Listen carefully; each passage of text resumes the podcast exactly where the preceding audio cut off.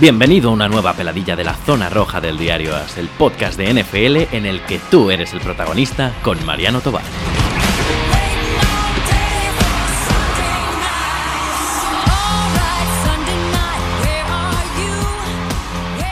Muy buenas señores, aquí estamos en una nueva peladilla, ya sabéis, eh, los programas del podcast Zona Roja del diario As, en el que los protagonistas sois vosotros. Me escribís, me proponéis una peladilla de lo que sea y en la de hoy han pasado dos cosas muy divertidas o curiosas. O una es que acabamos una división. O sea, hemos hecho ya programa de los Vikings, hemos hecho ya también programa de los Packers, bueno, el último, el de ayer. Eh, también hicimos programa de Chicago Bears y hoy por fin hacemos uno de Detroit, que además se ha convertido en uno de, uno de nuestros favoritos en estas peladillas, porque hace un par de semanas o tres grabamos un programa de cómo es ver fútbol americano en Detroit. El caso es que tengo conmigo a, a Manuel Reynoso Maldu. ¿Qué tal? ¿Cómo estás? Hola, buenas noches. Pues estamos, estamos bien. Sentado en el suelo, disfrutando de una noche de verano. Para los que le queréis seguir, él, él lleva la cuenta de Twitter, una de las cuentas de Twitter, yo creo que es la principal en España de, de la gente que sigue a, a, los Detroit Lions, es arroba rugidos-detroit. Manuel Reynoso, Maldu. Y te, también está con él Jorge Te, Teijeiro. ¿Cómo es? Teijeiro, ¿cómo se dice? No, Teijeiro. Teijeiro, Teije... vale. Sí. Eh, arroba Pichu Teijeiro. ¿Cómo está usted? Yo muy bien y eh, gracias Mariano, todo, eh, todo bien. Eh, un eminente jugador de póker y tremendos aficionados de los Lions. Sois, os voy a decir una cosa, en las últimas dos o tres semanas han sido varias personas que me han dicho que Detroit es un equipo que se está infravalorando, pero que es mejor de lo que todo el mundo dice. Yo, chico, antes de grabar con vosotros he estado leyendo un poco, viendo, repasando el equipo y, no lo veo. No lo veo. No sé muy bien. Y además, el lunes mismo, eh, Fernando Calas me dijo, literal, y esta es la primera pregunta que os hago. Eh, mira, Mariano, yo voy a poner muy bajo a Detroit en, en, mi Power Ranking porque Matt Patricia es el peor entrenador de la NFL ahora mismo. Eh, Maldu, Jorge, ¿es Patricia el peor entrenador de la NFL ahora mismo? Eh, no. Dale tú, Maldu, dale tú. Pues no, no, no, no, no, no lo es, no lo es.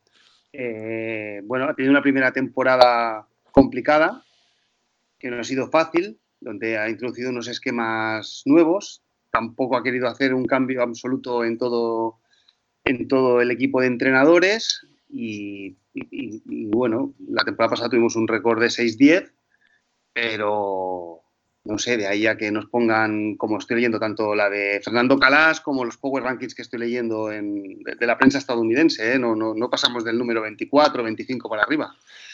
Yo, vamos, creo que tú, Mariano, muchas veces dices que a los equipos realmente los conocen los periodistas que siguen el día a día. ¿no? Claro. Y yo, y yo creo que esto es así. Y yo creo que realmente el año pasado, cuando nosotros llegamos con el récord de 3-6, la gente nos dejó de ver y, y, ya está. Y ahí se han quedado. ¿eh?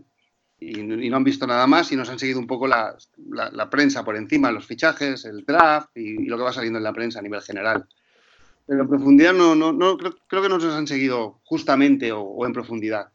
A ver, hay una cosa que es cierta eh, cuando uno cuando empieza la temporada uno intenta ver a los 32 equipos lo más que puede.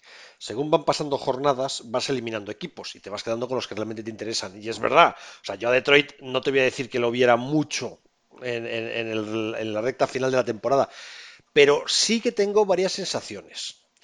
Una vosotros tenéis creo un bajón clave para de, de lo que fuera temporada que es con el traspaso de, de Golden Tate que prácticamente coincidió eh, con la lesión de. Ay, este receptor, se me ha ido el nombre ahora. Marvin. De, de, Marvin Jones. Entonces, os quedasteis prácticamente a la vez sin Marvin Jones eh, y, y, sin, y, y sin eh, Golden Tate. Y me, a mí me parece que a partir de ahí entrasteis en una, en una crisis brutal. O sea, brutal. A, a... No, discúlpame, discúlpame que te, interrumpo, que te interrumpa también coincidió con la lesión de, del el rookie, el running back que teníamos, que es Rion Johnson. Sí. Coincidió también. Y luego, que ya este año se ha retirado, T.G. Lang también se lesionó. Es decir, es que a nivel ofensivo el equipo estaba cogido con pinzas. ¿eh? Claro, pero también te voy a decir, por un lado, vale, voy a comprar eso. Pero por otro lado, eh, cuando hacemos estos Power Ranking, yo quiero dejar una cosa clara. O sea, eh, eh, te digo mi, perspectiva, os digo mi, perspectiva. Claro, tú ves ahora la NFL, vamos a, poner la nacional. Tú ves en la nacional y te dices, es que Filadelfia, si llegara a la final de conferencia, no me extrañaría. Es que Dallas, si llegara a la final de conferencia, tampoco me extrañaría.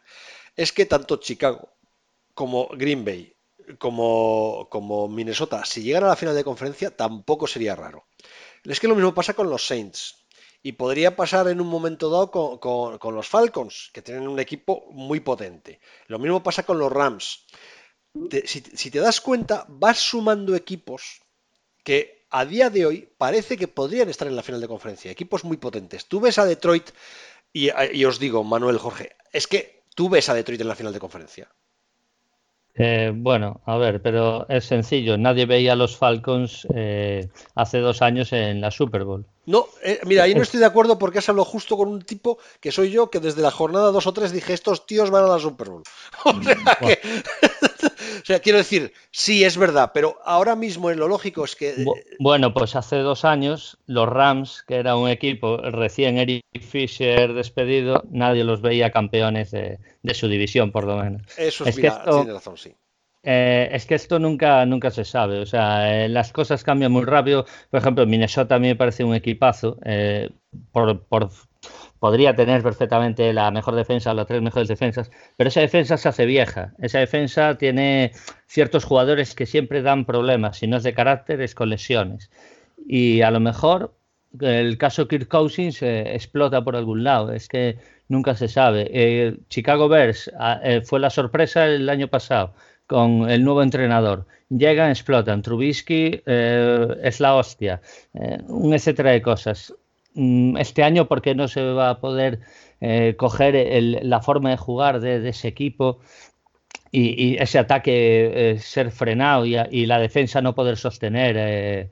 Que, que, el ataque no meta tantos puntos en el casillero. Y Green Bay pues va a necesitar al mejor Aaron Rodgers porque es el sin duda para mí el mejor quarterback de la liga. Entonces, Claro, es que, ¿por qué no? E, esa es la, cuestión, sí, Vamos a ver cómo lo, explico. Lo que quiero decir es que tú ahora coges un Power Ranking y todo lo que has dicho es verdad. O sea, cualquiera puede. Eh, todos los años pasa lo mismo. Hay dos o tres equipos que todo el mundo espera que estén arriba y que se pegan un trompazo bestial. Y siempre hay un par de equipos que todo el mundo espera que estén abajo que sorprenden y están arriba. Pero el caso de Detroit, para cualquier Power Ranking de hoy, sería ese caso de uno de esos dos equipos que nadie les está enfocado en ellos eh, y, que, que, dan la sorpresa. O sea que por eso me parece que decir, no, es que Detroit eh, nos están poniendo en todos los Power rankings, muy abajo. Es que es lógico. no, a, ver, a mí me parece justo que, estemos en el 22, 21, 24, 25 incluso. Me, me parece hasta justo. ¿Por qué? Porque nosotros nos lo hemos ganado. Es así de simple. Eh, es verdad que hemos fichado, es verdad que hemos drafteado, pero eh, esas cosas tienen que funcionar en el campo y eso está por ver. Pero a día de hoy, si empezar la temporada, sí, me parece justo estar el 24, el 25. Pero, ojo, eh, el, Power Ranking no dice nada. No, no, no, Hoy no dice nada. Oye, os iba a decir, yo corto a la gente cuando habla, vosotros cortadme, entrad cuando queráis, eh, eh, eh, Maldo estará callado. quiero que sea una cosa dinámica, ¿eh? O sea, que perdonadme, no es que sea un tipo muy mal educado, sino que quiero que la... No, no, que va todo lo contrario. No, no, pues hablando de los Power Rankings, sí, yo opino como Jorge, pero claro, luego escucho dónde ponen a los Jets o dónde ponen a los 49ers, entonces pues también pienso que no tiene mucho sentido el Power Ranking, ¿no? Porque al final son impresiones. Claro. Claro.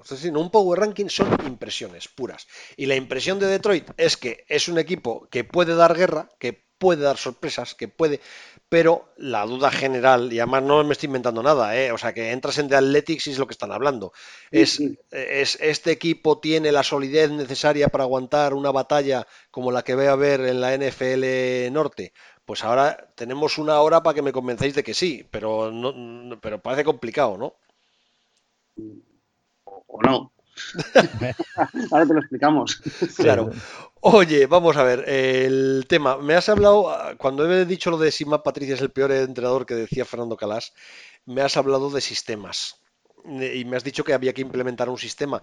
Eh, y de hecho, este año ya hay un cambio respecto al año pasado. Eh, Jim Bob Cooper ya no es el coordinador ofensivo, ahora es Darren eh, Bewell.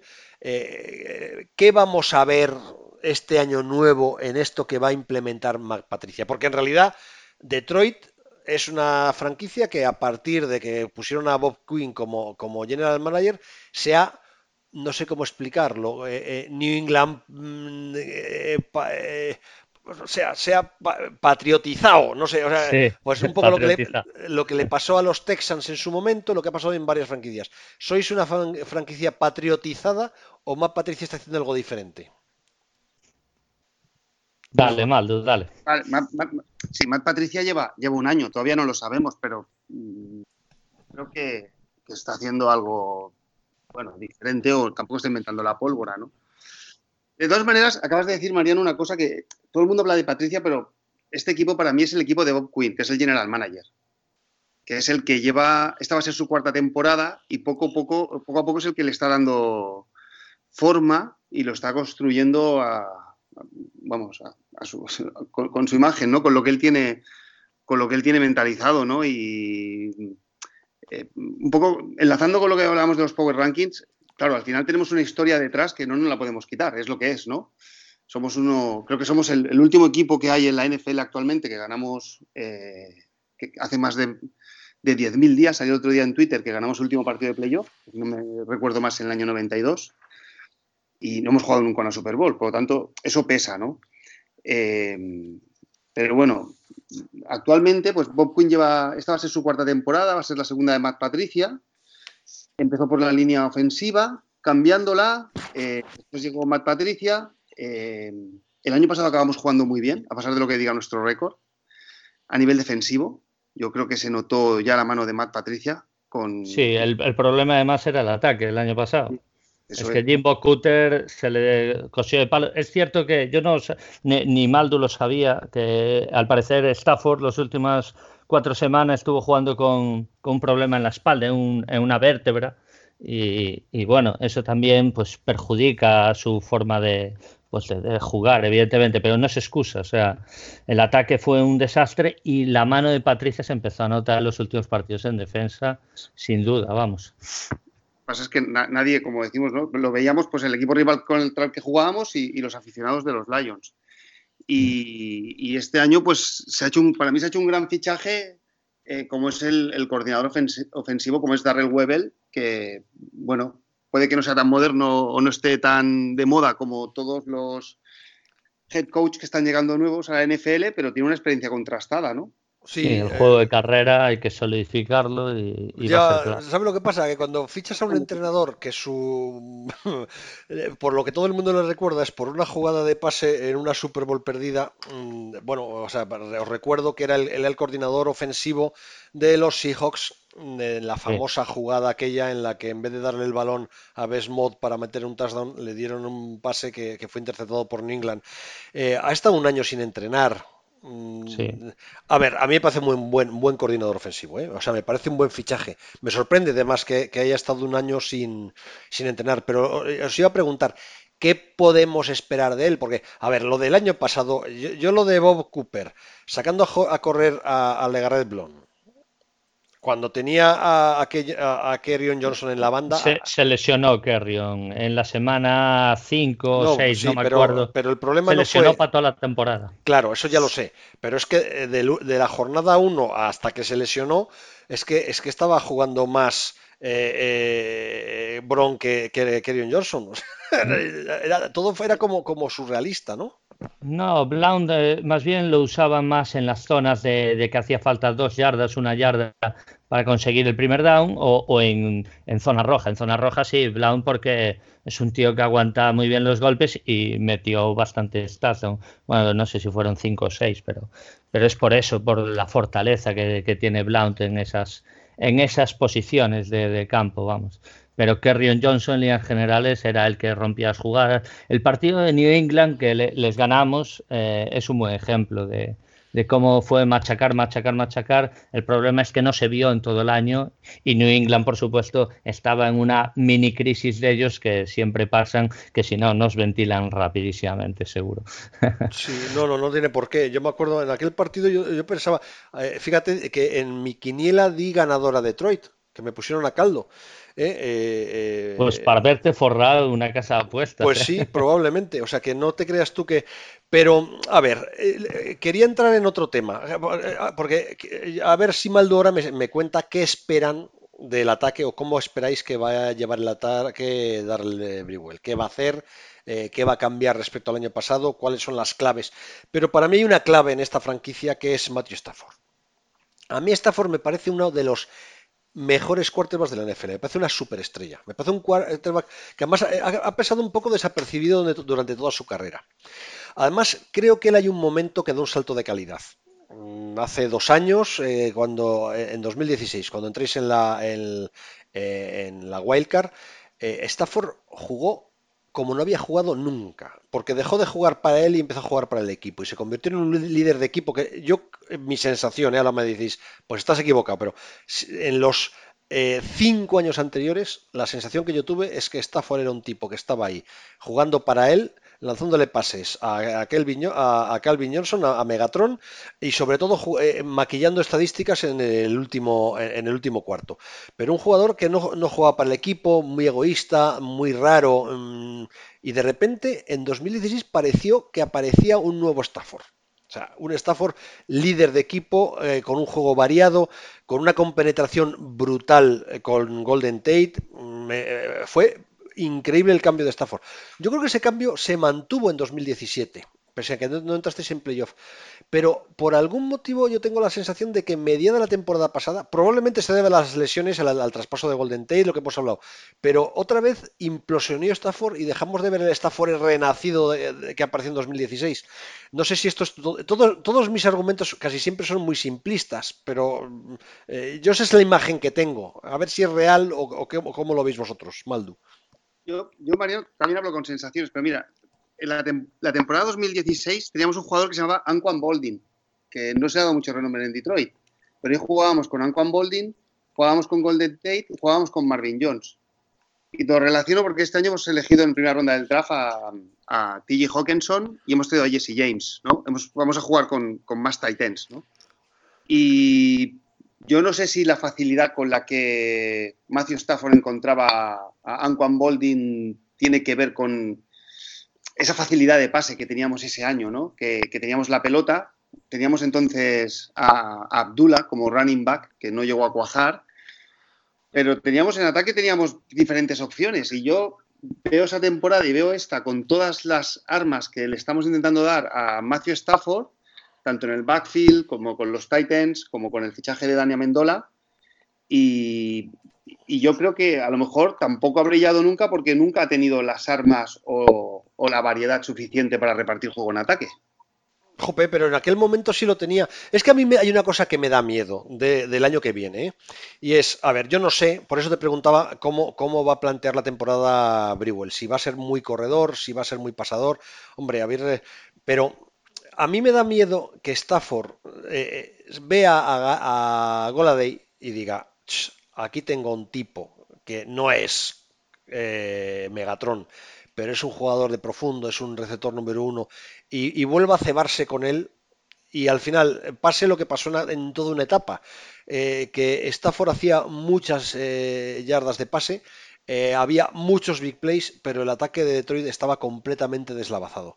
Y a mí es que me da un poco de miedo porque a ver, eh, yo sigo lanzando argumentos y ahora me los debatís, me los rebatís y me, lo, y, me los contáis, pero mm, a mí el fichaje de Amendola, el fichaje de Tree Flowers, el fichaje de Coleman, es que es como una vuelta a New England, pero a jugadores, o sea, Amendola a estas alturas, y mira que le hemos querido, ¿eh? Y que nos ha gustado y que ha sido un tipo que ha animado la liga, pero me parece un fichaje que no me dice nada. Eh, la elección en primera ronda de Hawkinson no la tengo yo tan clara. Eh, de verdad, esa fue la elección que tenía que haber hecho. He, abierto muchos frentes, ¿eh? ahora me lo ordenáis todo un poco lo que os he ido contando. Pues a ver, eh, A ver, empiezo yo. Eh, mira, Hawkinson tiene lógica porque Brigwell va, a correr. Eh, va a correr mucho. Eh, o sea, el claro ejemplo de lo que va a querer el ataque de los Lions el año que viene es ver otra vez el partido contra New England machacar, machacar, machacar. Esa va a ser la idea. Después, evidentemente, cada partido es un mundo y habrá equipos que, te paren muy bien el juego de carrera y Stafford va a tener que lanzar más. Pero la primera idea va a ser machacar mucho el juego de carrera y tratar de que la defensa esté el menos tiempo posible en, el campo. Eh, después, eh, Hawkinson es muy bueno bloqueando, eh, eso es en los informes que tienen de, la universidad. Entonces, aparte de ser un, receptor bastante fiable porque tiene buenas manos y fuerte, es bueno bloqueando. Eso te va a ayudar a hacer formaciones de doble tight end para abrir puertas para la carrera para, para Johnson. Y después, Amendola yo creo que es un fichaje típico veterano va a cobrar 5 kilos, eh, una válvula de escape. Los receptores principales van a ser Kenny Golladay y Marvin Jones. Y, no sé, eh, más que pueda decir Maldu, eh, puede explicar mejor. En cuanto al cambio de tendencia, en una rueda de prensa ya dijo, antes de fichar a, nuestro nuevo coordinador ofensivo, dijo que los equipos que suelen ganar los partidos de playoff son aquellos que corren con la. que saben correr, que saben parar la carrera y que controlan el tiempo del partido y que siempre llegan vivos al último cuarto. Esto fue lo que dijo Marc Patricia. Y, y, es ahí hacia donde vamos. Eh, al final, eh, al final con, con Darrell Webel eh, ha tenido dos running backs como fueron Adrian Peterson, que fue coordinador ofensivo en los, en los Vikings, y Lynch. O sea, son dos running backs que, que, han hecho historia en la NFL, ¿no? Sí. Y, es ahí hacia donde vamos, ¿eh? Hacia... Hay dos partidos que reflejan un poco perfectamente donde queremos ir, que son el partido contra New England y otro muy buen partido que hicimos fue en Miami, que controlamos el tiempo del partido, el marcador, y, es, lo que quiere, ¿eh? es lo que quiere. Lo que pasa es que eh, contra, contra Miami, cuando jugasteis, yo, ya se había lesionado... Semana 10, semana 10 por ahí. Sí, Carrion Johnson no estaba. No, no, me refiero en Miami el quarterback. Eh, pero bueno, ah, eh, ¿sabes? es que... estaba, este Osweiler. Claro, es que cambia radicalmente. O sea que, sí, lo sé. No, es un. Eh, igual que la victoria sobre New England sí que es una prueba del algodón, la victoria sobre Miami con, no, no marca mucho. No, no sé, es que yo me quedo un poco frío con el grupo de receptores a mí el fichaje de Amendola me parece, eh, es que había muchas cosas mucho más interesantes. O sea, Goladay, mm, Marvin Jones, mm, German Kears, eh, Brandon Powell, no, no sé, me, parece, de verdad, se me queda un poco corto el, grupo de receptores para un quarterback como Stafford. Maldum me ha dicho que no, que él que pero, pero María, pero mira, Mariano, perdona, eh, es que la idea va a ser mucha formación de doble tight end y Jesse James va a jugar como si fuera un receptor más. Pero es que Jesse James, espera, Jesse James, yo eso lo discutí el otro día con Fernando Calas. Jesse James se ha ido de Pittsburgh porque no daba la talla y porque McDonald le comió la tostada absolutamente. A mí Jesse James me parece que es un Tiden del último tercio de la liga. Pero lo pidió Brigwell, o sea, es idea de él, o sea, eh, es un fichaje de él. Es con eh, lo quería, pues eh, él sabrá, él él sabe bastante más que nosotros. Si, después fracasa, pues es error de Bob Quinn y, por supuesto de, de, de y de, Patricia, por supuesto, como entrenador jefe. Pero si él lo pidió, pues habrá que traérselo. Y, además le dieron un buen contrato. Maldu. No, bueno, todo lo que sale en prensa ahora no sabemos si es cierto o no, porque como han empezado los entrenos, pero bueno, lo que también ha sido en prensa que el mejor receptor de esta primera semana de entrenos ha sido TJ Hawkinson. O sea, puede ser un, receptor ahí en el slot en corto importante. Sí, pero es rookie, ¿eh? Aún así. Sí, sí, ya sé que es rookie. Tampoco estoy hablando de que va a hacer mil yardas, pero bueno, a lo mejor sí que te puede hacer. A ver, eh, eh, claramente la apuesta de Detroit es por él. O sea, está clarísimo. O sea, habéis elegido un Tiden en primera ronda. O sea que además, eh, eh, vamos, eh, que en casi todos los rankings de los, del draft de, dos, de este año aparecéis en los últimos puestos precisamente por una decisión tan, tan absolutamente arriesgada. O sea que, pero vamos, es que eh, eh, en prácticamente todos los, rankings. Es, una decisión arriesgadísima porque el resto de vuestro draft no está mal. O sea, habéis elegido el cornerback que elegisteis en qué ronda fue. en quinta. En quinta ronda, todo el mundo ha dicho que es un robo. La elección de Will Harris, el safety, pues también la gente la, ha visto muy bien. Sin embargo, las notas del draft vuestro se han ido para abajo en casi todos los rankings porque la decisión de Hawkinson es súper arriesgado. Algo habrá visto Bob Quinn, porque, porque la verdad es que es la típica lección que luego te la comes. Y además, eh, Detroit tiene un historial largo de elecciones de Tidens en rondas altísimas que van fracasando uno tras otro. Entonces, claro, eh, todo el mundo lo ha visto y, ay, Dios mío, Dios mío. Pero, di, di, Maldu. en, muchos big boards aparece el número 5, el número 6. Pero claro, una cosa es cuando lo escribe otro y otra cosa es cuando te toca a ti, ¿no? Sí. Pero si ah, hay ah. listas que lo ponían en el número 5, ¿por qué no lo vamos a escoger nosotros en el número 8? Además, Maldu, eh, Green Bay, se habló en muchos mock drafts, estaba para Green Bay. Y, muchos aficionados de Green Bay me lo han dicho a mí que eh, nos habéis robado al jugador. O sea que yo no sé, el tiempo dirá. Oye, no, que, a lo mejor eh, tenéis razón, ¿eh? dice, no, Stafford, que es un quarterback buenísimo, con un coordinador ofensivo con experiencia y, con, oye, un tipo que ha sido coordinador en Super Bowl, o sea, no estamos hablando de, un, o sea, además con, con, pedigrí y bueno, pero a mí de verdad, el grupo de receptores, porque además los Titans les cuesta arrancar, o sea, es difícil que un Titan en su primer año mm, eh, marque muchas diferencias, o sea, igual que pues es un running back lo único que tiene que hacer es correr y poco más. Para un tight adaptarse a la NFL es complicado en el tema de bloqueos, en el tema de pase, en todos los aspectos. Y a mí la pareja Gola de Jones no me parece mala. Tampoco me parece el súper brutal, me parece una buena pareja de receptores, pero por detrás lo que veo es un poco, poco, poca chicha. En ataque el problema, y Maldu supongo estarás de acuerdo conmigo, yo lo que veo es la baja de TJ Lang, ese lado del Ray Garth mm, me parece que no está muy bien cubierto. Ragnow ahora va a pasar a center, Glasgow, la línea es donde puede estar un poco la duda. Pero eh, es mi duda en ataque. A Kenny Wiggins lo habéis traído ahora, ¿verdad? No, no. Eh, estaba. trajimos a Boushi o como se pronuncia. Wiggins estaba el año pasado ya y, no jugaba. No, es que ahí la, baja es para vosotros es grave. A ver, hay una cosa buena. Ragnar me dices que ya va a ir al center, ¿no? Sí, sí, totalmente. Que era de cajón. O sea, que es que el año pasado estuvo jugando en el guard cuando es un center. Sí, porque era rookie para ir, pues eh, digamos, eh, mejorando, pues te ayuda. Es que center es una posición muy exigente y quizás no lo, vieron un poco verde y lo pusieron de guard. Y entonces Glasgow se va del center al, al guard derecho. Sí.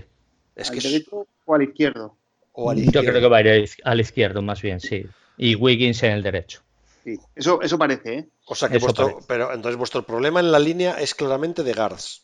Tenéis dos eh, guards para, sobrevivir porque el center en teoría es bueno y a mí los tackles me parece que son muy buenos tackles. Decker y, Wagner son buenos, son buenos tackles. Si se mantienen sanos, sí. Yo creo que Ragnou en el, en el center mm, es una cosa sólida y lo, sorprendente es que los guards eh, no dan altura y no habéis reforzado ahí, no habéis traído a nadie entonces. Sí, un suplente a Bouchy, pero El otro día, por eso, leía que nuestra línea ofensiva estaba, no sé si era el número 11 o el número 15, pero está de la mitad para arriba. Y, y si han decidido no reforzarla es porque habrán visto potencial en ella para que siga, para que siga creciendo al final también siempre estáis hablando de que, de que la línea ofensiva es clave que trabajen durante mucho tiempo juntos y que se cree química, ¿no? Sí. Hemos invertido en ella, o sea que este, hemos estado invirtiendo en ella y no hemos tenido los resultados esperados. O sea, seguramente este año que no hemos invertido en ella, ya esperamos dar una continuidad de crecimiento. Sí, es que la duda, la duda es los tackles, si se mantienen sanos, sería la leche, porque ahí hay protección para Stafford, sin duda. Eh, el problema es un poco en el centro, porque, claro, es que Glasgow muchas veces eh, pues, se comen los bloqueos o llega tarde, que ni Wiggins está un poco verde, pero bueno, pueden mejorar. Eh, Pero la clave es que los tackles estén sanos también. Hombre, la clave es que los tackles estén sanos. A ver, nadie duda de los tackles. Yo creo que no hay muchas dudas con el center. O sea, Ragno no es que hiciera el temporadón del siglo el año pasado, pero el año de rookie no estuvo mal. Y, y todas las dudas que había era es que está jugando en una posición que no es la suya. Ya le reubican. Glasgow no es un jugador de élite, ni mucho menos. Es un jugador de, vamos, en muchos equipos no sería titular. Y Wiggins pasa un poco lo mismo.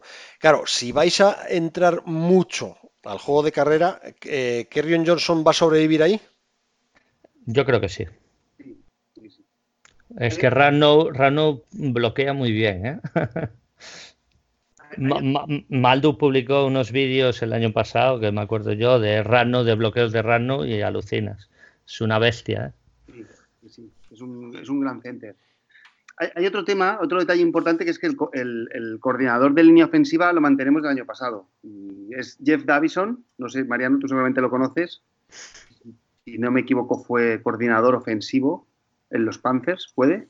Es posible, pero me pillas, ¿eh?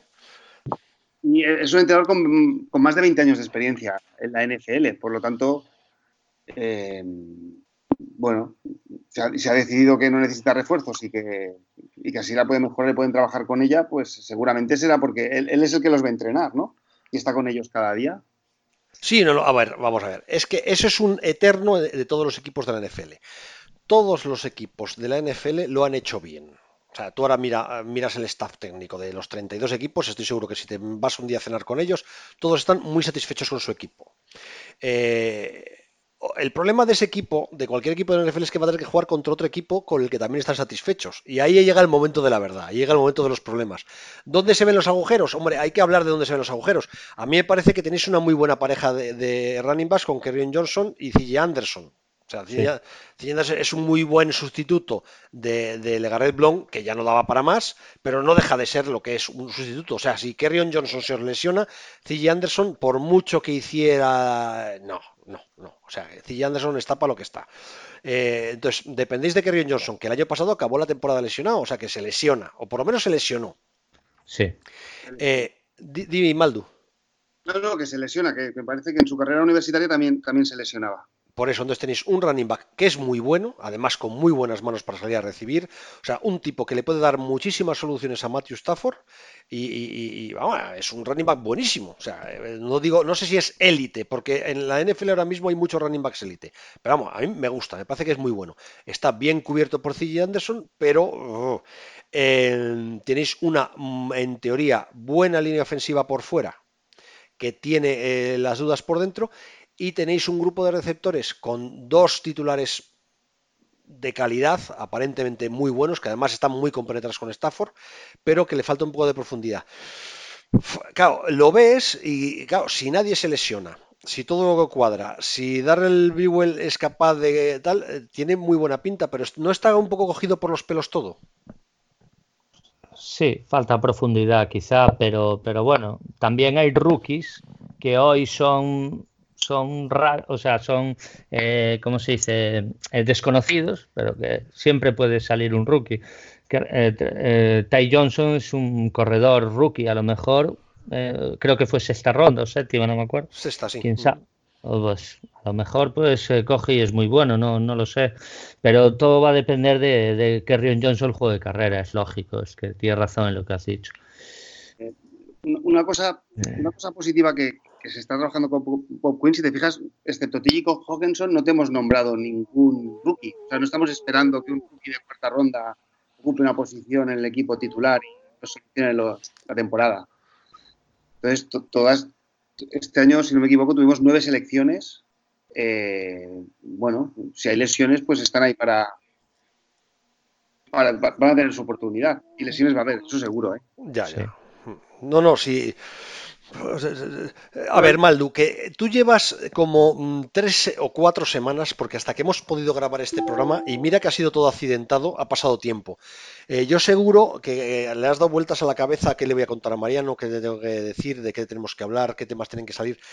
Ah, tiene que haber algo del ataque con, lo que me sorprendas. Tiene que haber algo de ataque que, sea un poco la llave maestra de, por qué tenéis tanto confianza en este ataque. ¿Qué tenéis? Porque te digo, yo lo, he dicho desde mi desconocimiento y lo que veo es un ataque apañado. pero no veo un ataque tremendamente competitivo.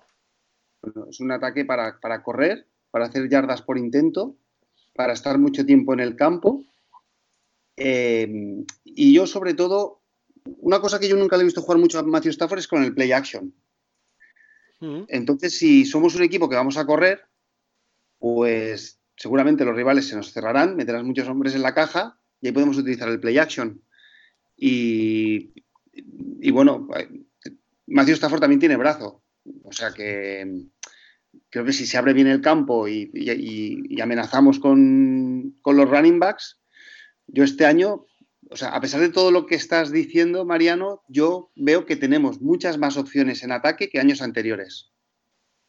Tenemos si se solidifica el juego de carrera, a Stafford se le abren muchas válvulas, aunque no tenga una gran variedad de, receptores, se le va a abrir, porque si se le abre el campo, vamos, es que Stafford es muy peligroso. Es más, Stafford, tú lo sabes bien, Mariano, nunca tuvo un juego de carrera fiable, ni con Megatron ni con nadie, nunca.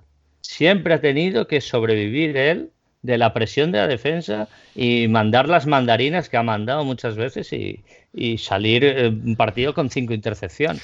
Sí, pero también por, por la presión que le llegaba. Si te digo una cosa, si el otro problema que ha tenido, fíjate que a mí eh, Schwartz me gusta. ¿eh? A mí la, etapa de Jim Schwartz en Detroit esto ya no es para este programa, es para otra cosa, pero me gustaría que un día me la explicarais, porque a mí me parece que es un tipo, eh, a lo mejor es que es un venao del fútbol defensivo y encima tuvo problemas en el vestuario y tal, pero a mí la etapa soft para mí fue un poco decepcionante. A mí Caldwell no me gusta. Como entrenador principal no me gusta, nada. Y además creo que vosotros habéis tenido un problema también con los coordinadores ofensivos a lo largo de todos estos años. O sea, Detroit no ha tenido grandes coordinadores ofensivos. Y la sensación de siempre ha sido de que Stafford estaba un poco perdido. O sea, él estaba ahí cuando tuvo la conexión con Calvin Johnson, pues conectaba con Calvin Johnson porque era lo que podía hacer. Pero lo que te digo, me remito al 2016, cuando de repente aquello eh, fíjate que Riddick no es que fuera la pera, pero bueno, pues eh, de repente con Tate, lo que hemos hablado, eh, ese ataque se vio súper poderoso, se, se, vio muy potente. Además era un ataque capaz de ganar partidos. O sea que, y, poniendo en, situaciones muy comprometidas a los Packers de Aaron Rodgers en un momento muy bueno. O sea, los famosos partidos creo que fueron por aquella época de, de los Helmeris. Y, o sea, de repente se vio un equipo en el que todo casaba. Yo creo que Stafford, si tiene un buen sistema, y si siente cómodo, es muy buen quarterback. Lo hemos visto muy pocas veces, pero es muy buen quarterback. Lo que pasa es que, claro, volvemos a lo, de, lo que hablamos siempre de los equipos emergentes o de los equipos que nunca son favoritos. Es que ahora mismo en, Detroit lo que se ve sobre todo son incógnitas. Pero mira, en la época que habla, o el 2016, es que veníamos de un desastre, de un 1-7. En Londres nos metió Kansas una paliza eso es el año 2015, fue el año del Hail Mary de Aaron Rodgers. Y ese año estaba siendo desastroso. Echaron a los coordinadores, se quedó Caswell porque eh, lo quiso la señora Ford, eh, les echó una bronca, vamos, que los iba a despedir a todos, se, montó, pero la, ¿y qué hicieron todos? Manos a la obra. Jimbo Cutter llega a una situación difícil, estabiliza un juego, deja que Stafford deje de lanzar bombas, pasecitos de 3, 4, 5 yardas un juego estable. ¿Cuál fue el problema de Jimbo Cutter? Que este año, cuando tienes que dar un plus y encima hay cambio de entrenador, pues tu juego se vuelve previsible y no tienes juego de carrera. Oye, te digo una cosa, perdona que te corte. Eh, la bronca de la propietaria de aquella fue mítica. O sea, es de los momentos clave de la historia del fútbol americano en los últimos 10 años. Una señora con, con, 850 años pegándole voces, que debe medir unos 50 pegándole voces, a tiarrones de 2.10 y todos aterrorizados. Pero bueno, ahí además fue el cambio radical, yo creo, en el equipo, ¿no? O sea, la llegada de Bob Quinn. ¿No? Pues Bob Quinn eh, no llegó a partir de ahí. Sí, Bob Quinn llegó después de ahí. Y ahí es donde dice Maldu que este equipo es de Bob Quinn y te lo, él te lo puede ir metiendo más a fondo porque él tiene más memoria que yo, seguro. o, no, Maldo. Sí, sí, pero aquel equipo del 2016 no era un equipo que controlara el reloj, ¿eh? era un equipo muy pasador que controlábamos los partidos. Pero era de pases, pero pases cortos, era de, llegar al tercer down y, y pasecito, primer down. pero si yo no recuerdo mal, en aquella temporada batimos el récord de la NFL de comebacks, de remontada. Yo no sé si ganamos seis o siete partidos remontando. Es verdad. Que Matthew Stafford cogía, empezaba a lanzar pases a todos lados y remontábamos. Y o, un fumble forzado al rival también y, todo eso, sí, sí, es verdad. Entonces, sí que es cierto que, que Matthew Stafford jugó muy bien, pero también es cierto que no llegamos a controlar los partidos y el reloj. Mm. No lo controlábamos. No, no, es que además lo que, lo que hemos hablado, Stafford, cuando lanzaba largo a Calvin Johnson, no era el Stafford de pases cortos de ese año. Y creo que volvimos a ver el año pasado en la segunda mitad de temporada, eh, porque no tenía receptores, porque lo que tenía era un receptor de largo, eh, al Stafford de los pases largos que, no convence a nadie, o por lo menos que no es lo mismo. Eh, es todo como un cambio curioso, vamos, por lo menos eh, eh, si el año que viene vuelven a pasar en corto, si el año que viene, por, como me decís, por primera vez tienen un, o por segunda vez, porque el año pasado ya estaba aunque lesionado, tienen un running back de peso, bueno, pues podemos creérnoslo, pero, pero tienen que pasar muchas cosas. No, el caso es que a Stafford le abre el campo, es lo que dijo Maldu antes. Si tú tienes centrado el juego de carrera, las defensas se cierran que es lo que le pasó a, New England, que no es un buen ejemplo, pero New England no estaba bien, de acuerdo. Pero ese fue el partido, porque fue correr, correr, correr, correr, y en determinadas fases un, play un bomba, eh, tal, eh, fue buscar, ese es el partido eh, que es lo que quieres. Otra cosa es que después tienes un rival que te va a poner muchísimas zancadillas y las vas a tener, lógicamente. Oye, yo creo que el ataque más o menos lo hemos repasado entero. Yo me iría directamente a la defensa. Y además yo creo que la clave, estamos hablando mucho del ataque, las dudas, tal, pero yo creo que Patricia eh, quiere dar eh, el, golpe en la mesa el año que viene a partir de, una defensa que realmente tiene buena pinta.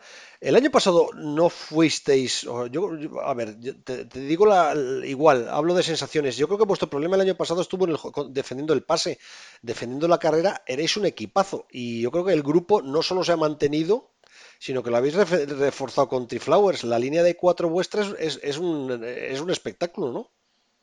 Sí. Baldu, que se oye muy bajito. Vale, no. mira, yo, para, hablar de la defensa, mm, nosotros, el, año pasado, en la defensa hay un partido que fue contra Carolina Panthers que hace un clic y, y empezaron a jugar bien. Y Mira, yo tengo una estadística que, que, la he sacado para aquí. Nosotros, de los últimos siete partidos del año pasado, en cinco, a final del, del, tercer cuarto íbamos ganando. Y, he sacado la media de puntos. ¿eh? De los últimos siete partidos hubiéramos ido ganando 13, 13 a 7. De esos últimos y de los cinco partidos que íbamos ganando, eh, ganamos tres y perdimos dos. Porque es que el ataque, era, el ataque era desastroso. O sea, el ataque era incapaz de estar en el campo más de, de los tres downs, ¿no? Pero la defensa es que, bueno, o sea, era, un espectáculo. Los rivales lo intentaban y no podían, ¿eh? O sea, estaban tres y fuera, tres y fuera, tres y fuera. Pasa que, claro, si, le das tantas, tantas oportunidades, al final te acaban anotando, ¿no? Y la defensa llegaba al último cuarto, yo creo que, por un lado, agotada y por el otro lado, te diría que está desmotivada, ¿no? Pero, pero, pero a nivel defensivo, el año pasado, bueno, de hecho, el último partido ganamos en Green Bay 31-0, que íbamos como motos, nosotros. Ya. Se lesiona Rogers, pero bueno, también tiene mérito dejar a cero al rival. Efectivamente, y, bueno, yo creo que esa es la tendencia. Y, a esa defensa este año se le han añadido jugadores importantes. Uno esta misma semana, como McDaniels de Green Bay. Sí, es lo que te iba a decir, que es que la línea de cuatro que habéis montado con Han Robinson, que ya estaban, Daniels y Tree Flowers, a mí me parece que es buenísima, o sea, buenísima. El problema está un poco más, porque luego el trío de linebackers, Kenar es, por lo menos Kenar tiene un parras tremendo, o sea, Kenar es muy buen parras sería más eh, eh, con Tree Flowers por un lado, Kenar, eh, creo que podéis montar una buena pareja. El, quizá el pinchazo vuestro ha sido Yarra Davis, ¿no? Que al final se ha quedado en nada. probablemente habréis elegido a Tabay en segunda ronda del draft para, para quitarle el puesto a un tipo que, aunque le eligieron en primera ronda, nunca ha sido demasiado, ¿no? Yo creo que Jarrah Davis está en año de contrato y o vemos al mejor Jarrah Davis o, no, o no tiene a pasta. Entonces yo creo que Jarrah Davis va a explotar, pero me puedo equivocar. El problema es que se come muchos bloqueos de los rivales y, le hace llegar tarde, pero no es mal linebacker, eh, placa muy bien, pero es que llega tarde muchas veces. Ese es el defecto de Jarrah Davis.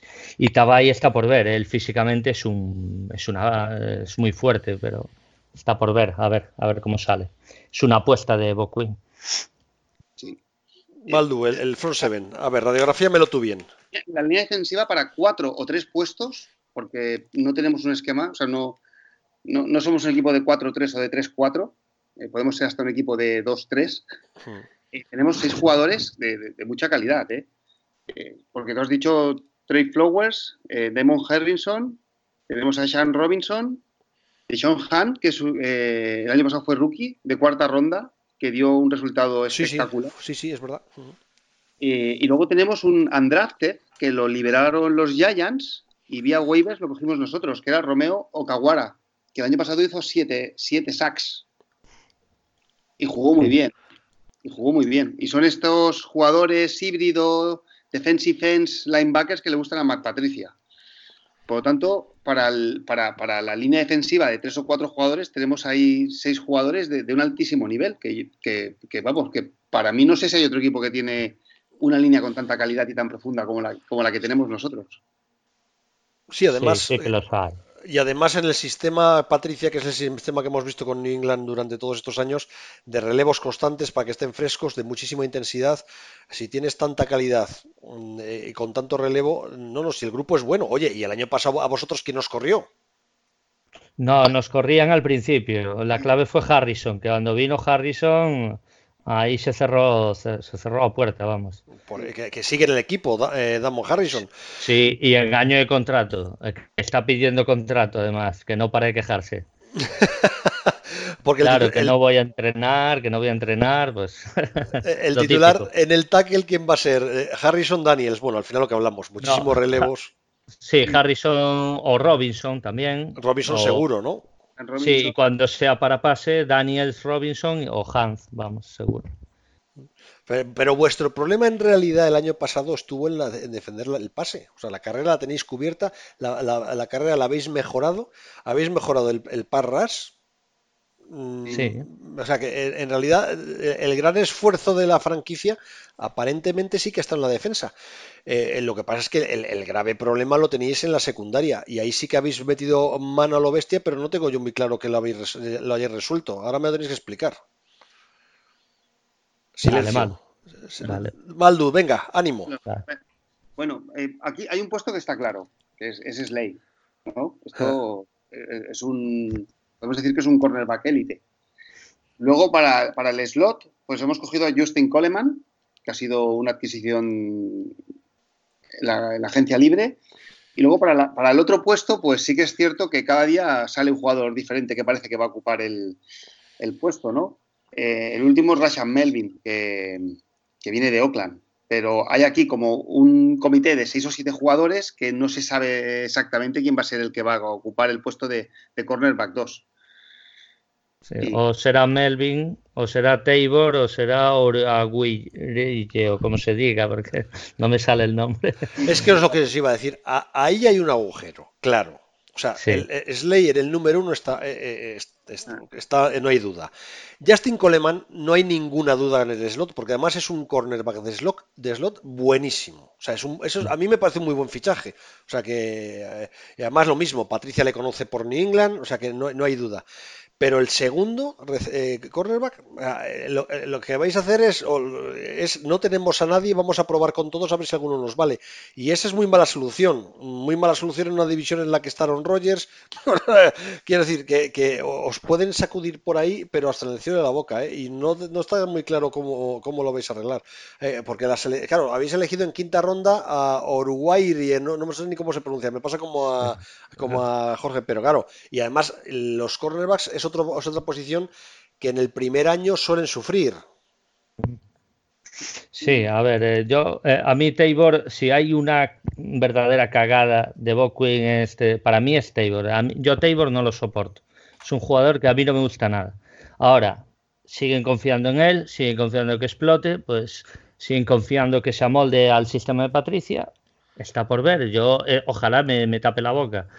Eh, si el quinto, o sea, si esta ronda 5 eh, es un robo real, yo creo que es el que va a coger el puesto.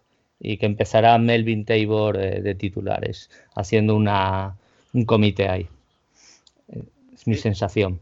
El año pasado acabó jugando un Andraste, que no lo hizo mal, que fue Mike Ford. Sí, pero, le, pero le recepcionaban mucho. Bueno, pero era buen buen placador, es verdad. Eh, placaba bien. Sí, cumplió, cumplió, cumplió exacto, cumplió. Y lo hizo, lo hizo bien. Entonces, bueno, pues, sí que es cierto que en la defensa podemos decir que el puesto que está peor cubierto es el del cornerback 2. Sí. Sí, es, el peor, porque eh, es la otra duda, que, o lo otro que os iba a preguntar. Christian Jones, el otro linebacker, queremos hablar de él, ¿qué tal es? Bueno, para determinados snaps, eh, para si hay que parar un, un tercera y uno o tal, es un, un jugador que tiene buena visión, es un tío fuerte, pues, pero es para determinados snaps. Eh. Es que es lo que os iba a decir, el agujero eh. aparente de este equipo está más en el grupo de linebackers, o sea que quitando a Kennard, eh, Davis o espabila, o ha sido esto, vamos, decías tú que eh, el draft de Bob Quinn de 2017 eh, con Jarrad Davis y Jalen Tabor, eh, eh, ¿cómo se pronuncia? Test, Test, Test, Tabor. Es, es, para, para, morir ahí en, en, en alto servicio. Pero dime. Kenny Goliday para la tercera ronda. Sí, ahí, ahí atino. Ahí atino, menos mal. Pero vamos, las dos primeras apaga y vámonos. Pero yo, el agujero me parece que está más en el grupo de linebackers, que bueno, a ver qué, cómo lo arregla Tabay. Pero, pero, y luego el, otro eh, problema es el número dos, que lo que han hecho es lo que hablamos, disparar a cinco sitios a ver si alguno de ellos les aguanta, ¿no? Sí. Eh, Jarrad David el año pasado no acabó jugando mal, ¿eh? acabó jugando bien. Yo, no digo que vaya a ser un linebacker élite, pero es el típico jugador de estos que, llega a los primeros a entrenar. Ha, vuelto súper fuerte este año, está, pero, pero muy fuerte, está súper musculado. Cereales. Y, con Marc Patricia parece que encaja, le gusta. La ética de trabajo que tiene es de los que se habla siempre en ruedas de prensa, un chico serio, profesional. Y el año pasado acabó jugando bien. Lo que pasa es que, bueno, tiene un poco el. Ya el. que la gente está esperando el mínimo error para, para echarse encima de él. Pero no, acabó jugando bastante bien. Y yo espero que este año sea, sea la sorpresa, ¿eh? Porque. Es que, es que no es regular mal, dude. Ese es el problema, que no es regular. Eh, es que él, un partido, eh, yo recuerdo el partido de Minnesota, ganamos 14-7, hizo un partidazo y después estuvo dos o tres partidos que, no hacía ni un placaje. Ese es el problema, la regularidad. Jarra Davis no es mal, es, que es muy bueno placando, pero tiene mala lectura. Esa es mi sensación. Eso es un mal muy habitual en middle linebackers, ¿eh? y, y al final eso es un tema de formación. Si Patricia es buen entrenador defensivo, debería acabar sacándole partido. La verdad es que le queda este año.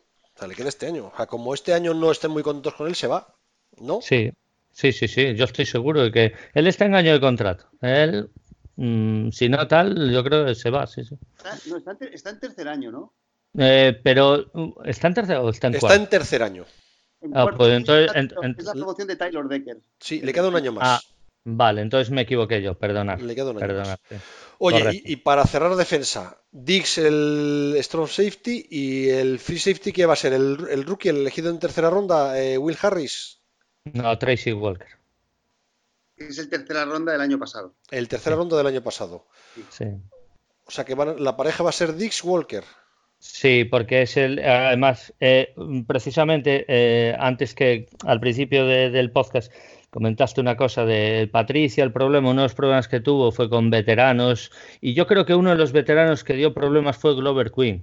Y Glover Queen era más un exjugador, ya nunca tuvo una gran velocidad, pero sí que era una persona muy emblemática en Detroit, un buen placador, nos dio muchos años de, de buenas, eh, de buen rendimiento, pero Tracy Walker le acabó quitar todo el puesto y por algo, por algo es también, ¿no? Eh, entonces le vamos a dar el, eh, creo que el margen de confianza se va a dar Patricia a Walker. ¿Y por qué la elección en tercera ronda de Harris entonces? Eh, por, por, si acaso sale mal, puede salir todo, puede salir mal siempre. no, van a jugar, no van a jugar con tres safeties como hacía Patricia a veces en New England. No, yo creo que va a jugar tres cornerbacks, dos safeties. Y en jugadas de carrera con tres linebackers. Además, uno, uno puede jugar de strong safety y otro puede jugar de free safety. Por ahí, por eso tenemos la, elección de Will Harris. Seguramente están pensando ya en la, temporadas venideras. Sí. Ah, o sea, está pensando que, Walker acabe jugando en el Strong en vez de Dix y Harry se acaba siendo el free. ¿eh? O sea que. No, no es que era una posibilidad. Digo, eh, como a New England siempre le ha gustado. Y, yo lo que he leído es que Will Harris es un, safety muy del perfil de New England. ¿Eh? un tipo que puede jugar prácticamente de todo, muy polifacético. entonces, cuando, como lo he visto, digo, a lo mejor es que tienen idea de jugar con tres safeties. Claro, es que eh, si lo seleccionaron es porque vieron algo y porque hay que estar pre, eh, hay que prever que pueda salir mal Walker o se pueda lesionar o lo que sea. Y después para jugadas de, de, de, de, carrera, Tavon Wilson también es una buena rotación que a mí no me gusta, pero es verdad que él cuando él tiene sus momentos. Otro que viene de New England. Es que tenéis jugadores de New England. Bueno, este vino en los Saints. No sabía que jugara en New England. Este vino en los Saints. ¿eh? Tampoco. Tavon Wilson no, tiene el origen en New England. Ah, eh, yo no lo sé. No lo sé. Pues a lo mejor no, a lo mejor me he tirado el pisto y, no es así, pero pensaba que, por lo menos que cuando entró en la NFL creí que venía de New England. Pues a lo mejor, ¿eh? A lo mejor sí. Bueno, pues eh, en realidad hemos repasado todas las posiciones del equipo, más o menos cuál es la idea del juego. Os hago un resumen o sea que eh, con nuevo coordinador ofensivo, un tipo con muchísima experiencia, eh, Darrell Bewell, eh, la idea es que el año que viene corran más, vuelva el pase corto que también le funcionó a Stafford, tenéis un problema con la línea ofensiva por dentro, yo creo que les falta profundidad en el grupo de receptores, pero vosotros me decís que la profundidad que le falta en el grupo de receptores la tienen en el grupo de Titans, que van a jugar mucho con doble Titan. El año pasado en defensa, su problema fundamental fue defender el pase que fue donde os frieron, porque correr no nos corrió prácticamente nadie. Este año han reforzado muy bien la, línea, yo creo que han buscado tener más parras, eh, han buscado tener confianza en jugadores como, como Davis, eh, eh Davis, que, debían explotar, y han hecho un, buen refuerzo en la secundaria, con Coleman eh, en el slot, con en teoría un robo en quinta ronda del draft con un nombre impronunciable que no me atrevo a oro, Oruguari.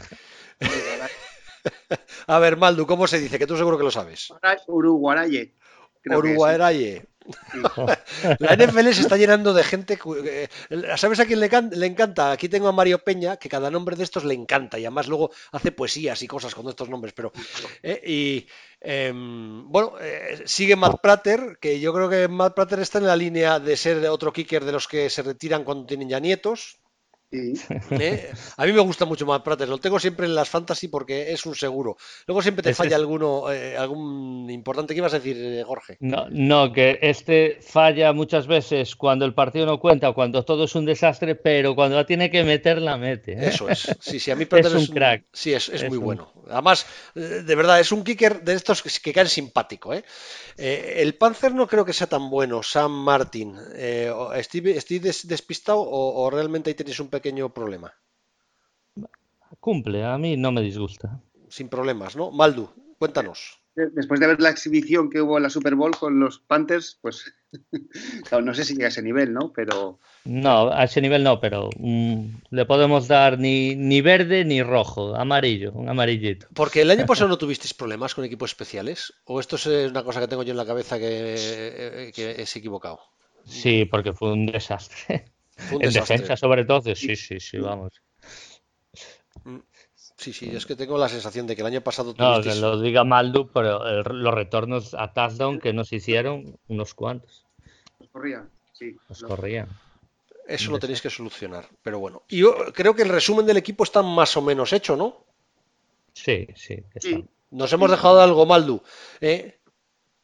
No, este es el, este es el, el resumen del equipo. Equipo con formaciones pesadas, hacer yardas, que esté mucho tiempo el ataque y, una defensa muy agresiva. Y, ya está. Y, a competir, que estamos en la división más, más difícil o más competida, creo que de toda la NFL. Y ahora os cuento y me decís vosotros, porque entramos en la recta final. Llevamos una hora, tenemos unos 5 o 10 minutos para hacer un resumen. Ya hemos hecho un resumen de la plantilla, de qué esperáis de él, mm, del equipo, eh, qué queréis que va a hacer en toda la división, si se va a meter en playoff, eh, qué os parece el calendario, qué es donde iba a entrar yo. Yo creo que el principal problema de Detroit es Jornada 2 recibís a Chargers, jornada 3 vais a Filadelfia, jornada 4 recibís a Chiefs, viene el Bay en la 5, demasiado pronto, en la 6 viajáis a Green Bay, en la 7 recibís a Minnesota. A mí me dicen, porque claro, que eh, en la primera jornada viajáis a Arizona, que se supone que no es un equipo eh, demasiado duro, es un equipo en plena reconstrucción, pero bueno, ahí puede haber trampa porque es visitante. Pero claro, a mí me cuentan que os plantéis en la jornada 8 contra los Giants con un récord 1-5 y con la temporada perdida y me lo creo. ¿Soy demasiado negativo? Sí. Yo creo que sí. O sea, el calendario es, de, armas tomar, ¿eh? O sea, es de órdago, porque además tenéis a los duros duros en casa y a los que quizá podréis ganar fuera. Eh, me parece que tenéis un calendario con cinco partidos seguidos y el Valle entre medias que es dinamita. O sea, eh, quizá la peor racha de casi cualquier equipo de la NFL de este año. Eh, yo hice mi pronóstico y dije que al Valle llegamos 3-1 a favor, perdemos en Filadelfia y después perdemos en Green Bay y ganamos a Minnesota. Y salir 4-2 de ese calendario, cuidado, ¿eh? Sí, pero, eso tú estás dando por hecho que ganáis a Chargers en casa y a Chiefs, en, casa. que es mucho decir. ¿eh? Que, es, mucho, decir. Eh, no sé si decir el 1-5 que he dicho yo es también mucho decir, pero casi me parece más fácil el 1-5 que llegar al Bay 3-1. eso sería la bomba. Maldu, tú seguro que has hecho cuentas también. Sí, pero para, excepto los Chiefs, que Andy Reid siempre empieza a tope, y eh, para los equipos que tienen aspiraciones a la Super Bowl, muchas veces septiembre es un poco pretemporada, como nos pasó el año pasado con los patios. Por tanto, yo a los Chargers en casa o, incluso en campo de los Eagles, ¿por qué no? Podemos, podemos ganarles. Entonces, a lo mejor no soy tan optimista. Yo es que estoy pensando en, en que nosotros vamos a acabar la temporada muy fuerte, porque vamos a ser un equipo que, que vamos a luchar para entrar en playoffs y una vez allí ganar, que es el, es el objetivo que tenemos. ¿eh? El objetivo es, llegar a un partido de playoff y ganarlo, que hace, eh, pues eso, más de 10.000 días que no lo hacemos. Entonces, eh, a estos equipos... 1991, pues que perdisteis la final de conferencia. Desde entonces habéis jugado 3, 4, 5, 6, 7, 8 partidos de playoffs y los habéis perdido todos desde 1991. Entonces, ¿qué? ¿Qué te he cortado? Perdona. No, que, eso, que para los equipos fuertes, Chargers, Eagles y Chiefs estuvieron el año pasado en playoff. Excepto los Chiefs, eh, o sea, los, los, a, los Eagles o a los Chargers, y pienso que uno, de estos dos partidos lo ganaremos. Por tanto, soy una persona optimista, pero ahí yo pienso que podemos llegar 2-2. Y después tenemos ya los dos partidos divisionales, que son los que donde nos jugamos realmente el, el competir en la división y poder clasificarnos contra Packers y Vikings. No, no, la segunda mitad de temporada es bastante más aparentemente ¿eh? ligera. O sea, tenéis dos partidos contra los Bears, tenéis un partido contra los Cowboys, otra vez, por supuesto, Vikings, eh, Packers, pero el resto, Broncos, Buccaneers, Redskins, Riders, Giants, son partidos ganables. Lo que pasa es que algunos perderéis, porque yo creo, mm, con Detroit siempre me pasa una cosa.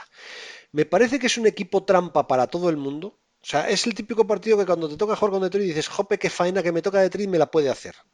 Pero también es un equipo que se pega muchísimos tiros en el pie. Entonces, eh, eso es lo que me parece. lo, que yo digo siempre de que la NFL está hecha para que un equipo eh, gane ocho partidos y pierda ocho, y a partir de ahí. Bueno, es que eh, Detroit es el típico equipo que de los ocho que tiene que ganar, solo gana cinco, y de los ocho que tiene que, que perder, gana tres. Con lo cual, da tres disgustos pero eh, pierde los, los suficientes para no meterse en playoffs. ¿Sabéis lo que os digo? No sé si esto es una caricatura demasiado exagerada. Eh, sí, bueno, eh, tuvo, tuvo temporadas así. También tuvo una temporada que ganaba los que tenían que ganar y perdían los que tenían que perder. O sea que hubo de todo. Nunca sin dar un paso más ni, ni quitarnos otro paso. Hasta el año pasado. Ya. Maldu, el récord, que lo tenías clarísimo. Dime cuál va a ser. 11-5. 11-5, o sea, vas a tope, ¿no? Y, después. Después vamos a jugar Wildcard en casa y vamos a ganar. Vale, ¿y la ronda divisional? estamos, estamos, estamos acabando julio, ¿eh? No, no, no, pero vamos a ver, has dicho 11-5. O sea, 11-5 significa que vais a ganar la división. Sí. O sea, los Lions van a ganarle la división a los Bears los Vikings y los Packers. Ole tus huevos. sea, de verdad, ¿eh? Además, al, equipo que más temo son a los Bears. Es lo que te digo. Eh, pues la ronda divisional, pues no, lo sé. A, 31 de julio es que pueden pasar muchas cosas, pero bueno, ya que estamos, hombre, me gustaría, me gustaría ganarla. Pero no, no, vamos a ver. Aquí a todo el mundo le gustaría. Ah, ah, ese es el titular que nunca hay que hacer en la prensa. Pues ¿eh? Mira, Mariano, como, como pienso que vamos a crear un equipo ganador por muchos años, voy a decir que la ronda divisional este año la vamos a perder. Porque lo que se trata es coger experiencia y volver a competir viene. Eres un crack. 2020. ¿Y tú, Jorge, eh, qué récord eh, esperas? Yo 10-6 empatado con Green Bay. Va a estar ahí la lucha y todo pues va a depender de, del balance. O sea, 10-6 dices empatados con Green Bay eh, con el mejor récord de la división. Sí, entonces ahí tengo dudas de quién gana la división. Todo depende de, del balance, el baremo, que no sé cómo lo hacen. O, eh, porque yo cuento 1-1 en, nuestras, eh, en nuestras luchas divisionales. Entonces, no sé cómo calcula la NFL. No, no, vamos a ver. Eh, si lo que me sorprende es que tú no pongas mejor récord que Manu, porque tú llegas al con 3-1. sí, sí. Eh, porque yo hay partidos que los veo muy, muy, muy tramposos, como eh, en Denver. Yo no me fío nada de Denver. Es más, creo que Denver va a dar mucho que hablar en la división y que los Chargers creo que se la van a pegar. Es mi sensación, pero pero hay que jugar, claro. Claro, hay que jugar a esto. O sea que el, que el equipo que más miedo le da a Maldu son los Bears, no es tan raro que digas eso, ¿eh? O sea, para el año pasado fueron los campeones de división y, y, mucha gente, en realidad son los que, por mucho que hablemos de Trubisky, son los que menos tienen que demostrar. O sea, los Vikings tienen un defensor, pero Kusin tiene mucho que demostrar. Y aquí lo único que nos llega de los Vikings es, es que los quarterbacks, eh, cuando empiezan a jugar de verdad, es el segundo año. Y con ese mantra llevan varios meses. Y, hay que creérselo. Y Green, Bay, tiene muchas dudas. O sea, ayer grabé el podcast, no sé si lo habéis oído ya, pero a mí me parece que es un equipo con dudas. O sea, no es un equipo que no tenga tan claro. Lo que pasa es que eh, estáis hablando de récords que son, son tremendos. Pero bueno, oye, hemos regradiografía el equipo. Mm, yo creo que ha quedado todo más o menos claro, eh, o por lo menos a mí me ha quedado claro de qué puedo esperar de ellos. No sé si hay algo de lo que habríamos que hablar que no lo, eh, no, hayamos comentado. Maldu, Jorge, ¿nos hemos dejado algo? Eh, dinos tu balance.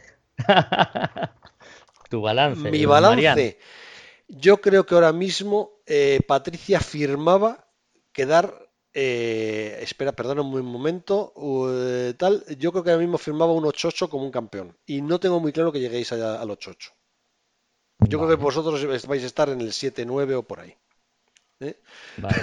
Pero os, digo. No, es lógico, es lógico, Es lógico que lo digas. Lo digo... A ver, yo no tengo ni idea de esto. Yo vivo de sensaciones, de lo que me contáis los que, sabéis y de escuchar a todo el mundo e intentar hacerme resúmenes en la cabeza. Todo el mundo está eufórico con su equipo, todo el mundo cree que lo ha hecho muy bien, todo el mundo ve. Yo eh, cuando eh, eh, os escucho hacer los resúmenes de los equipos, intento, claro, tengo la ventaja de que he oído los resúmenes de muchos otros equipos y los he oído durante bastantes años además. Entonces, ¿qué creo? Que vuestro equipo probablemente tenga profundidad en defensa, eh, tiene posiciones en las, pero tiene dudas. Cuantas más dudas tiene un equipo, más difíciles. Si además de tener dudas llegan las lesiones y en la NFL siempre llegan dudas, todo se desmonta. O sea, lo que hablamos, de, lo que hemos hablado del año pasado. Vosotros el año pasado estabais jugando bien, perdiendo porque estabais perdiendo. Se os lesiona, porque fue eh, eh, eh a Golden Tate, que es un traspaso del que hemos hablado y que a mí me sorprendió. ¿eh? Yo a Golden Tate le habría pagado y lo hubiera mantenido. Eh, y de, esto no hemos hablado, pero sin Golden Tate, sin, sin Marvin Jones lesionado, sin eh, Kerrion Johnson lesionado y sin TJ Lang lesionado, se os fue se os desmontó el kiosco del todo y ya venís perdiendo. Eh, antes de irnos, llevamos una hora nueve minutos. En dos minutos, lo de Golden Tate, vosotros lo veis lógico, Maldu, eh, Jorge, ¿no hubierais hecho un esfuerzo por mantenerlo en la plantilla? Porque yo creo que es justo el jugador que os hace falta. Yo creo Perdón que te interrumpa, Jorge. No, no, ah, esto, son, esto no ha salido en ningún sitio en prensa, ¿eh? esto lo digo yo, ¿eh? que la relación Golden Tate-Matt Patricia no era buena. Porque además si tú sigues, o sea, Golden Tate, su cuenta en Twitter es Showtime, creo. es un jugador, podemos decir, estos mediáticos, graciosillos, que le gusta hacer bromas. Y Matt Patricia llegó poniendo entrenos duros y al principio tuvo una pequeña rebelión en el vestuario. Y yo no sé si pudo, y a partir de su traspaso hizo un clic el equipo y, mejoró sustancialmente, aunque perdíamos, mejoró sustancialmente el juego, sobre todo a nivel defensivo. Y yo siempre he pensado que Golden Tate podía ser uno de los cabecillas del vestuario. Y de ahí el traspaso. Es que fíjate, todas las bajas fueron Ansa, Glover Queen, Neville Lawson, eh, Golden Tate, Legarre Blount, TJ Land, o sea, todos veteranos que pudieron ser malas hierbas realmente. Lo que pasa, claro, lo decimos sin saberlo realmente. El que lo sabe es Patricia. Y Golden Tate para mí fue un buen negocio porque cuando perdimos contra Seattle, que esperábamos ganar con el fichaje de Harrison, dijimos, nada, esta, esta temporada no vamos a entrar en playoff. Vendemos a Golden Tate, tercera ronda el año que viene y, ya está, a tirar la temporada. Ese fue el, papel que tuvo eh, Bob Quinn en este caso. Si no le vas a pagar, está bien traspasado por una tercera. Sí, sí, sí, Si no le vas a pagar, sí, pero. Eh, y, el argumento de Maldu de que es un problema de vestuario, me lo creo. Porque de verdad, el jugador que os falta en el equipo este año es Golden Tate. O sea, yo veo un tridente con Galloway, eh, Golden Tate, Marvin Jones, que era el que teníais. Eh, con el refuerzo de Tidens, con Kerion Johnson sano, tal, y digo, pero, pero le echo de menos, ¿sabéis? Le echo de menos. Sí, sí. Pero tiene 31 años ya, o 30, ¿eh? ¿eh? ya tampoco, tampoco estaba en su mejor plenitud de forma. ya, bueno, bien. un jugador que a mí no me gusta hablar de draftes porque, porque lo tienen que demostrar, ¿eh? Pero cogió un jugador que se llama Brandon Powell que no lo hizo mal, ¿eh? Es cierto, es verdad. Sí, no, no, si Brandon Powell ahora mismo eh, está el cuarto en el, en el grupo de receptores, ¿no? sí, eh, peleando con Kers. Ahí, hizo, una gran pretemporada, después desapareció y acabó jugando, acabó jugando a final de temporada. Bueno, señores, que nos enrollamos a hablar. Eh, habíamos acabado ya el programa, hemos sacado el tema Golden Tate, nos hemos vuelto a poner a hablar y, hoy es muy tarde. Eh, eh, ha habido una serie de, dramáticas desdichas, o no sé cómo se dice, que nos han hecho retrasar el, arranque del programa y tenemos que irnos. Tenemos que irnos, le hemos pasado muy bien. Muchas gracias, Maldu, Manuel Reynoso mm, para seguirlo no a él solo, sino a la cuenta de Detroit de España, arroba rugidos-detroit. Muchas gracias a Jorge Teijeiro, mm, arroba Pichu Teijeiro. Eh, aquí nos has hecho un póker de ases hablando de, los Lions. Muchísimas gracias a los dos, me lo he pasado muy bien. Muy bien. Gracias a ti, Mariano. A ti por invitarnos.